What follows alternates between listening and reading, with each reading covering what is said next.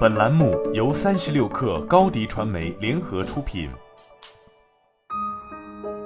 本文来自界面新闻。即使等到香港通关，人们也无法像从前一样在离港时买一份优质良品的临时手信了。据香港媒体报道，六月六号是优质良品香港所有门店营业的最后一天，曾经满载零食的货架早已清空，各个门店电话均无人接听。甚至其香港官网也早在不知何时变成了一片空白。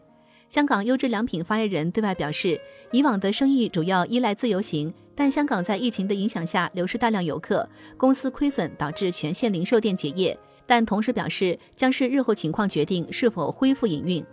优质良品在内地的状况似乎也不算乐观。界面新闻拨打优质良品中国官网电话，相关工作人员拒绝了关于优质良品香港内地公司关联及经营状况的相关查询请求。而据官网资料，目前优质良品在内地仅拥有十八家门店，选址多布局在机场，开业时间均集中在近三年。只是对大部分内地居民来说，眼下这个零食品牌近乎隐形。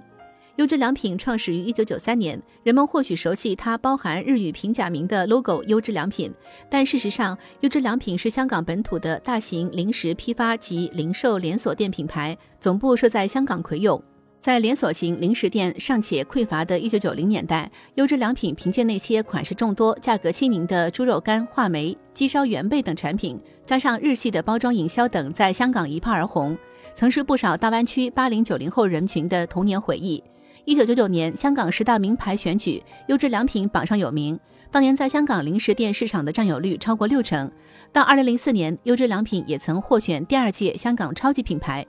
恰逢二零零三年内地赴港自由行开放，优质良品的零食也顺势成为游客们必买经典手信产品。这家公司也迎来了黄金发展期。到二零零七年一月，优质良品拥有七百多名员工，门店超一百五十家。或许是尝到了甜头，在自由行开放后，优质良品便把经营重点转移到内地游客群体上，其门店多布局在口岸、机场门店以及繁华商店、景点附近，而针对香港本土市场的营销举动寥寥无几。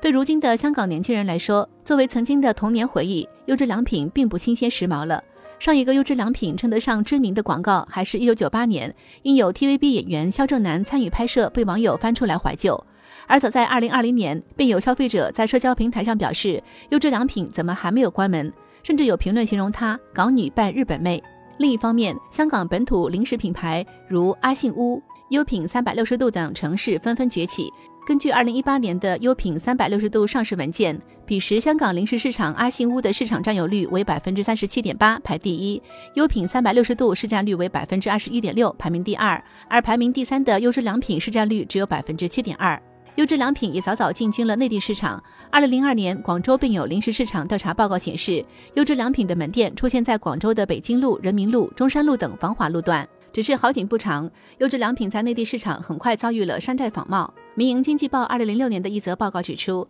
由于“优质良品”四字的内容直接表示商品的质量，违反了国内商标法注册的有关规定，因此彼时“优质良品”的中文标识仍未在国内成功注册。即使优质良品四字被其他商家引用，也不受法律保护，因而有大量诸如优质良味的山寨门店涌现。到近几年，优质良品在内地市场的发展仍是缓慢。眼下，优质良品的十八家门店中，大部分售卖的仍然是那些猪肉干、芒果干、蛋卷等经典零食，但内地的年轻人早就不来这里了。优质良品的价格并不便宜。大众点评一则评论表示，淘宝一袋六十元的芒果干，优质良品卖到两百元。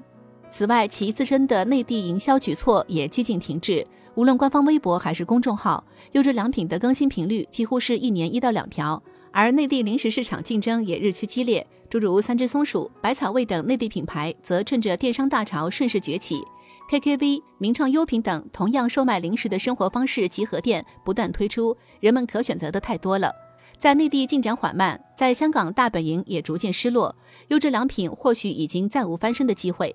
好了，本期节目就是这样，下期节目我们不见不散。新媒体代运营就找高迪传媒，微信搜索高迪传媒，有效运营公众号、抖音、小红书，赋能品牌新增长。